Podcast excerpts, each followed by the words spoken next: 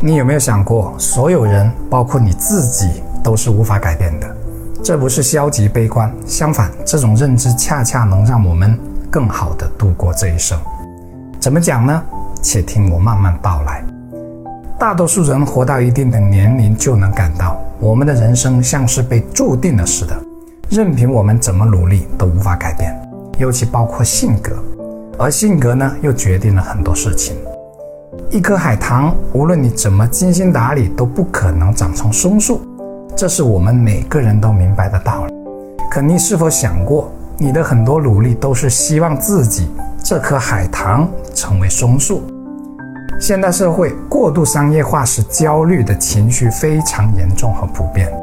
焦虑的根源其实是我们的欲望和能力不匹配，甚至这种不匹配已经让很多人不知道自己是谁了。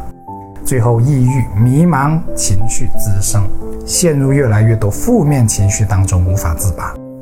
我很想对这些朋友说：你就死了这条心吧，你改变不了，你就是你，永远也成不了另一个人。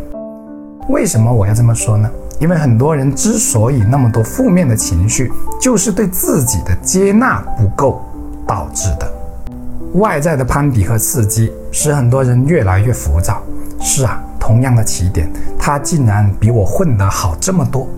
这种不耻不若人、何若人有的刺激，原本呢是让人们不再懒惰颓废，从而激愤上进的。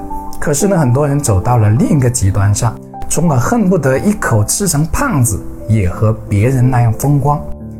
急于求成的结果，往往带来的是更多的负能量，因为没有事情是可以立竿见影的。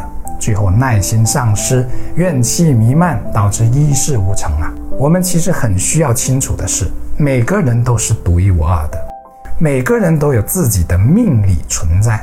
我们只能在自己命理之中不断优化自己的人生，而非不切实际的期望一定要过得跟别人那样，因为那是外界刺激产生的被动需求，而非发自内心的真正需求。